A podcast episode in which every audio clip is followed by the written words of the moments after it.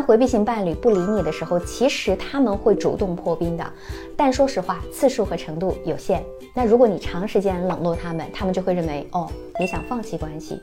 那回避型呢是很难信任他人的，因为他们认为别人不可能给他们情感满足，他们需要在亲密关系当中保留大量的个人空间，并且选择性的忽视另一半的陪伴需求。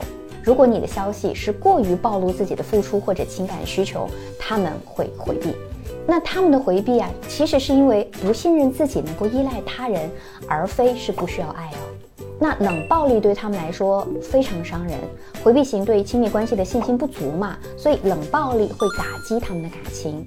那这个时候，你的正确做法应该是：第一，我们要保持适度的沟通来抵消落空感，避开一些敏感的话题。遇到不回应的时候，表达尊重和理解，我们去换位思考。回避型不喜欢亏欠，他需要你来我往的平衡相处模式。第二，建立自信，达到换位思考，帮助回避型去建立健康的亲密关系。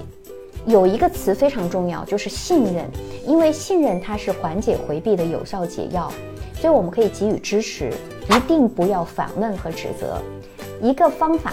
这个方法是非常好用的，叫做引导回报法，需要明确的表达需求，并且适度的付出。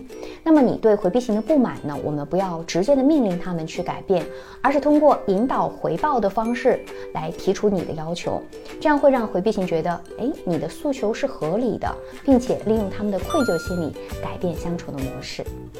在回避型的人生当中，让他们真正改变的，通常是通过被动的接受一段亲密关系。那这种被迫磨合的方式，会让他们收获意外的爱与陪伴，是有助于减轻回避状态的。我是小资，关注我，影响千万女性，收获幸福。